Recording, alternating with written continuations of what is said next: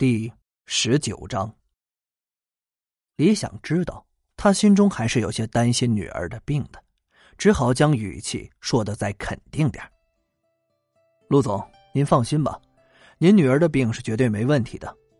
目前最重要的就是调理好身体，最好呢多接触一下阳光，那些药就不要吃了，是药三分毒，吃多了反而不好。我今天正好还有点事儿，有任何异常情况，你都可以联系我。在下楼的时候，走在李想前面的冰曼突然停下身来，挡住了他，用一种试探的语气低声问道：“李想，你老实告诉我，你刚才是不是在变魔术啊？”李想笑了笑：“请问冰曼小姐，你是董卿吗？”冰曼不知道他要表达什么，下意识的摇摇头。既然你不是，没托儿，这魔术我可变不了。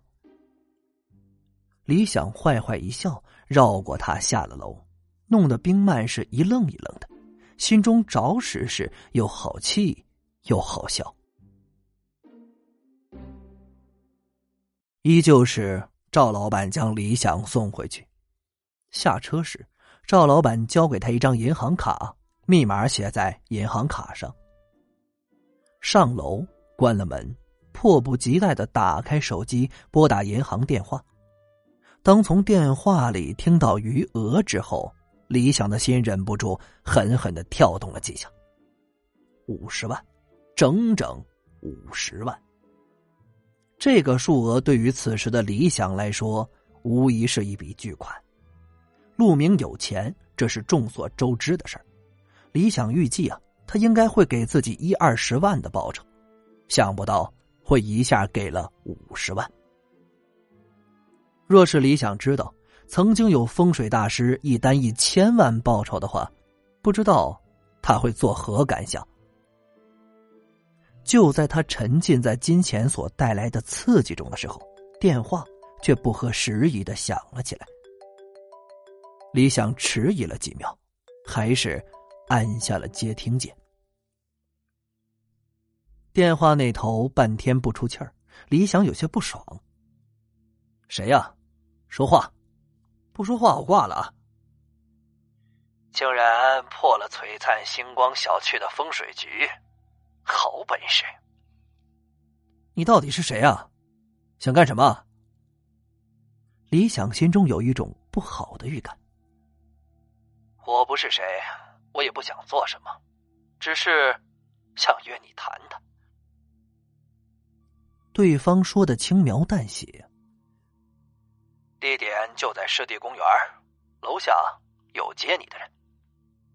不好意思，我不想去，我也不想谈。李想断然拒绝。对方呵呵一笑：“ 你会来的。”放下电话，李想赶紧去找通玄真经，果然不出所料，不见了。就连自家祖传的那半卷《天极阴阳风水秘术》也不见了，很明显是被对方偷走了。这下李想可真急了，对方明显是针对自己而来的，且来者不善。更何况书还在他们手里，这。不得不去。下楼了，楼下是一辆黑色的大众。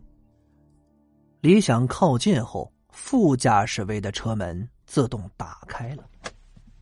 上了车，车内只有穿着一身黑色西装、戴着墨镜的司机，看样子很像电视中经常见到的黑社会派头。李想上车后，司机发动汽车出了城中村。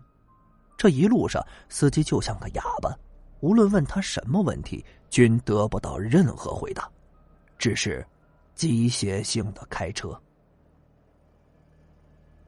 汽车一路向西，看着车窗外一闪而逝的景物和路标，确实是开往湿地公园的方向。半个小时过后。到达目的地。公园内有一片开阔的场地，此时已经有两辆车停在那儿，一辆奔驰，一辆奥迪。大众车停稳之后，从奥迪车中下来一个男人，约摸是一米八左右的个子，身材很壮实。最特别的是，留着一头长发披在脑后，脸上也戴着一副墨镜，这看起来着实是很酷。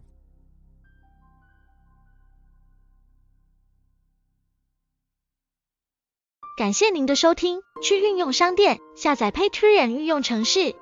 在首页搜索海量有声书，或点击下方链接听更多小说等内容。